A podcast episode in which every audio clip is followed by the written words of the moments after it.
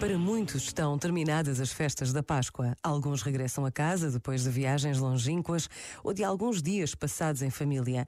Mas a verdade é que esta segunda-feira marca o início da oitava da Páscoa, uma semana em que todos estamos convidados a permanecer em festa, a celebrar a ressurreição de Jesus. Por vezes, basta a pausa de um minuto para nos apercebermos do extraordinário que deve ter sido o encontro dos discípulos com Jesus vivo.